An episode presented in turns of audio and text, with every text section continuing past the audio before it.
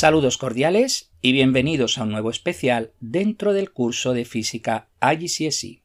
Como sabéis, estos especiales les doy una numeración diferente a los episodios sobre física, ya que no son necesarios para el seguimiento y aprendizaje de la física.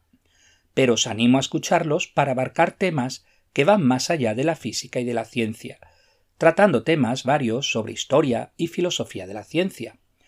El episodio de hoy lo dedicamos a una brevísima introducción, pues no puede ser de otra manera, al transhumanismo y el posthumanismo. Son muchos los filósofos que postulan la crisis del humanismo en la era de la posmodernidad. Entre ellos podemos destacar autores de renombre como Foucault y Habermas.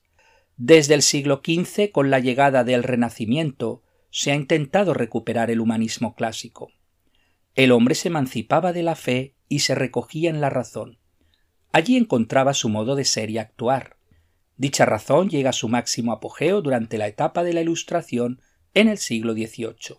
Durante todo ese tiempo, la ciencia y la tecnología avanzan a pasos agigantados. Entrados en el siglo XX y tras dos terribles guerras mundiales, el ser humano se da cuenta que la razón no lo ha encumbrado, más al contrario, lo ha aislado, y cansado de tantos metarrelatos, le lleva a una fuerte crisis de identidad y existencial. El hombre se aboca al nihilismo. Ni siquiera la educación se ha salvado. ¿Qué queda del proyecto humano en la actualidad? El ser humano evoluciona, lo quiera o no, y ha hecho uso de la ciencia y de la técnica para facilitar su vida. El ser humano no es feliz, tampoco busca la felicidad. Eso queda ya como una utopía del pasado. En el mejor de los casos, el ser humano aspira a sentirse bien, buscando un hedonismo de tinte pragmático. ¿Puede realmente la ciencia y la técnica ayudar a tener una mejor vida? Efectivamente, la ciencia ha permitido que vivamos más años, tener curas para muchas enfermedades y paliativos para otras, desarrollar la agricultura y la ganadería, aumentando la producción de alimentos. Gracias a la ciencia hemos desarrollado una ingente cantidad de tecnología con aplicaciones diversas. Incluso utiliza la ciencia y la técnica para mejorarse como ser humano. En eso consiste el proyecto transhumanista. Se trata solo de una etapa. El fin es el posthumanismo.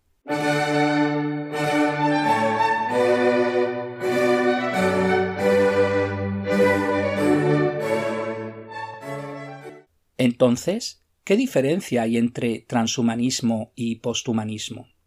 El transhumanismo es sólo la etapa intermedia entre lo humano y lo posthumano, etapa de mejoramiento físico y psicológico con la ayuda de la técnica. El posthumano sería el estadio final, un ser con una esperanza de vida muy alta, una capacidad intelectual muy superior a la actual, y un dominio y control de los impulsos y de las emociones. Pero, ¿es ético el transhumanismo y el posthumanismo? O dicho con otras palabras, ¿dónde queda el límite en lo moralmente aceptable y lo que no lo es? En noviembre de 2018, el científico chino He Jiankui anunció en Hong Kong que había editado genéticamente por el método CRISPR a dos gemelas para inmunizarlas contra el virus VIH del SIDA. En otras palabras, había creado los primeros bebés modificados genéticamente. Posteriormente se conocería que un tercer niño habría nacido por este método.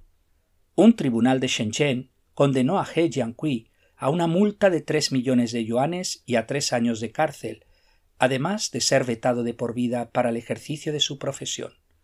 Otros pueden ver en dicho método una esperanza de curar ciertas enfermedades. El debate está servido. ¿Dónde está el límite ético? Pero vayamos atrás en el tiempo.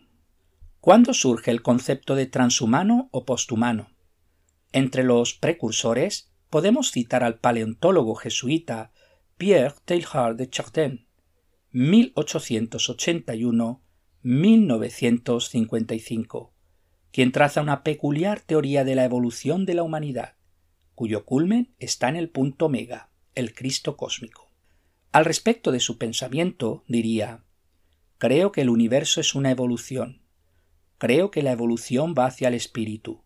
Creo que el espíritu se realiza en algo personal y creo que lo personal supremo es el Cristo universal. Pero fue el biólogo inglés Julian Huxley quien introdujo el término transhumanismo en 1957. Julian Huxley era hermano de Aldous Huxley, el autor de Un Mundo Feliz, y nieto a su vez de Thomas Henry Huxley, biólogo conocido por ser el bulldog de Darwin, debido a la defensa de su teoría de la evolución. Propone un humanismo evolutivo que trasciende lo humano. Al respecto escribe La especie humana puede, si se lo propone, trascenderse a sí misma, no simplemente de manera esporádica, un individuo aquí de una forma y allá otro individuo de otra, sino en su integridad como humanidad.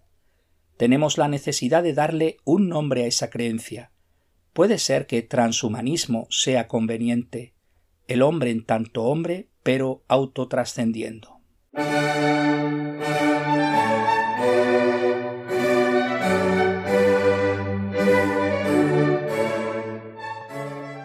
Más modernamente, el filósofo alemán Peter Sloterdijk utilizó el término posthumanismo para referirse a una nueva época. En 1999, Peter Sloterdijk y Jürgen Habermas mantuvieron una interesante polémica acerca de los usos de la biotecnología genética y el futuro del humanismo. Para Sloterdijk, la educación humanista tradicional y su objetivo civilizatorio han fracasado rotundamente. Robert Pepperell, 2003, define así el posthumanismo. Es el fin de un universo centrado en el hombre, o para decirlo menos falocéntricamente, un universo centrado en lo humano. En otras palabras, trata sobre el fin del humanismo, de esa creencia largamente sostenida en la infalibilidad del poder humano y en la arrogante creencia en nuestra superioridad y singularidad.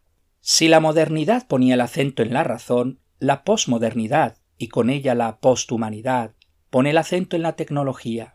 De hecho, para el hombre posmoderno la mente puede copiarse en una máquina inteligente.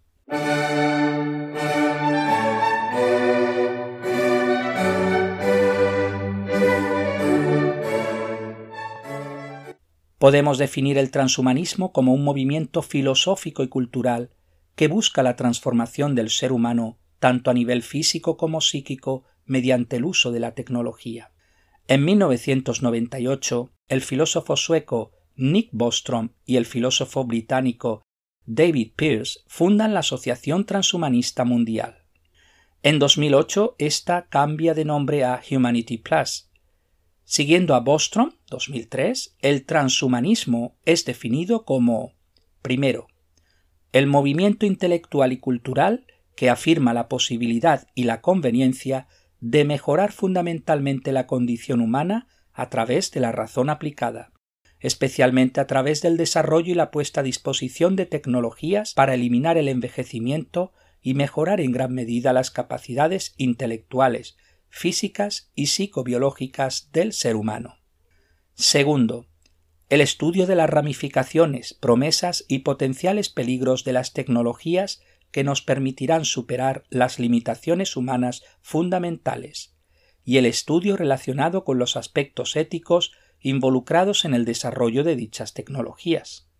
Los transhumanistas sostienen que la tecnología ha evolucionado a tal punto que el ser humano puede dar un salto evolutivo importante con ayuda de ésta.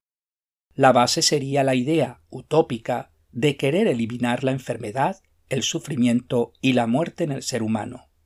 El transhumanismo es tal vez el único gran relato de la posmodernidad.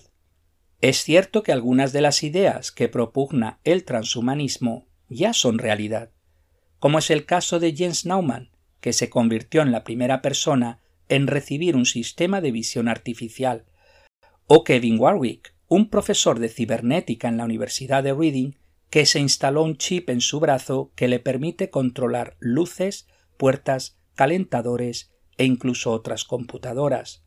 O Neil Harbison, un artista que nació sin la capacidad de ver los colores, hasta que fue equipado con un ojo electrónico especial que convierte los colores percibidos en notas musicales, con lo que puede oír los colores.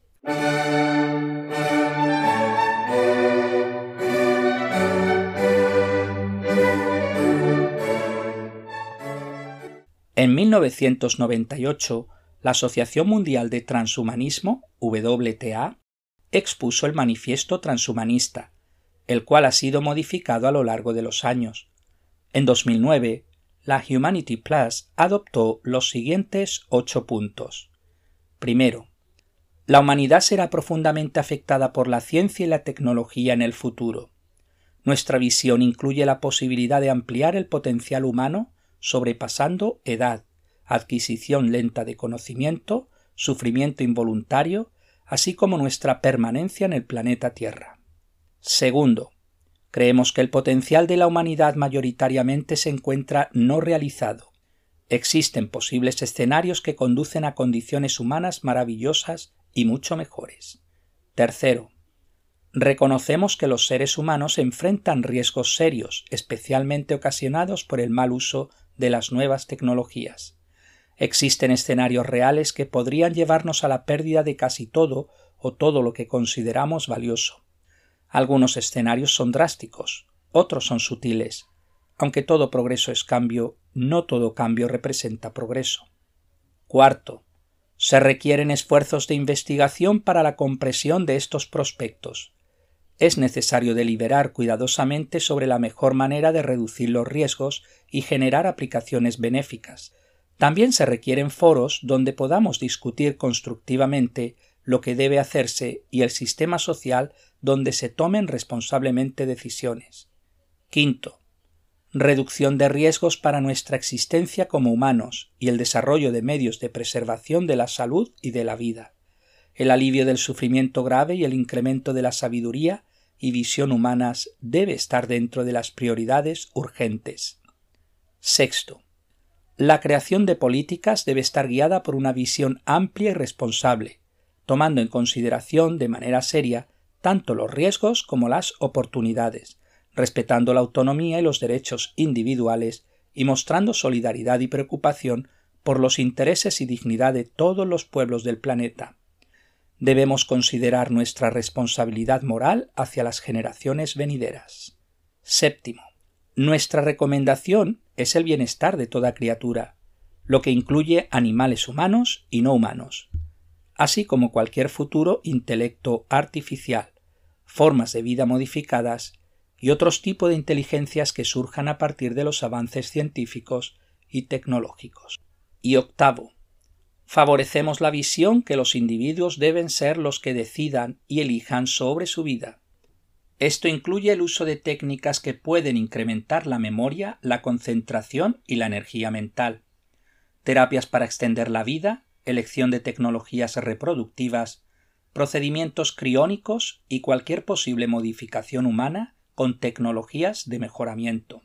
El transhumanismo tiene una fe absoluta en la técnica. Entre los elementos de actualidad podemos destacar biotecnología, ingeniería genética, células madre, clonación, nanotecnología molecular, superinteligencia, realidad virtual, criogénesis, transferencia mental y singularidad.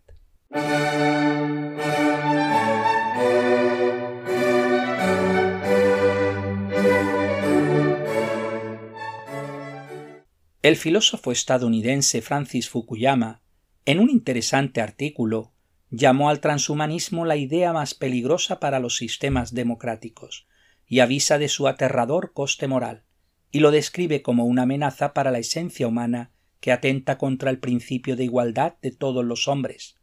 También Habermas es crítico con el transhumanismo, ya que deja la autonomía moral del individuo sometida a intereses sociales, políticos y económicos.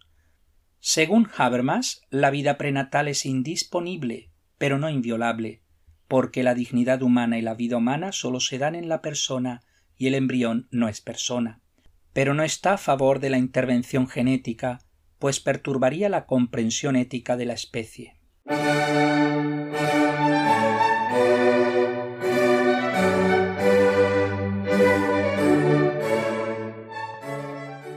Pero mucho tiempo atrás ya hubo un filósofo que meditó sobre la técnica. Fue en 1933 cuando Ortega y Gasset realizaban cursos sobre técnica en la Universidad Internacional Menéndez y Pelayo. En 1939 publicaba un breve libro titulado Ensimismamiento y alteración, cuyo subtítulo reza Meditación sobre la técnica, donde recogía las lecciones dadas en la Universidad Internacional Menéndez y Pelayo. La cuestión de la tecnología en la obra de Ortega y Gasset, curiosamente, es algo que ha sido considerado una obra menor hasta hace poco. Para Ortega la técnica es la reforma que el hombre impone a la naturaleza en vista de la satisfacción de sus necesidades y que abre nuevas posibilidades de hacer la vida humana. Según Ortega, la tecnología procede de la capacidad de ensimismamiento del ser humano, es decir, de su capacidad de interiorizar. El ser humano vive así en la sobrenaturaleza construida tecnológicamente. Es su verdadero hogar. Para Ortega, la técnica es el medio esencial de realización de la vocación humana y gracias a la cual el ser humano accede a una calidad de vida, pero no calidad de vida entendida en el sentido de lo material, sino que gracias a la técnica el hombre se hace a sí mismo, ayuda en la realización de su proyecto de vida, pues el hombre es puro proyecto, siempre por hacer. Pero Ortega ya nos advierte del peligro del avance de la técnica, pues ello no dará sentido ni contenido a nuestra vida. El sociólogo de origen polaco recientemente fallecido Zygmunt Bauman retrató perfectamente las miserias del hombre posmoderno, la vida líquida, por la cual la sociedad actual vive en el individualismo y en una forma de vida cambiante y efímera, en una permanente crisis de deseos. Nada es fijo, todo está en permanente cambio, el trabajo, el amor, lo que conlleva una angustia existencial a la persona. Al respecto escribía Ortega en 1939. Observen ustedes la específica angustia que experimenta el nuevo rico.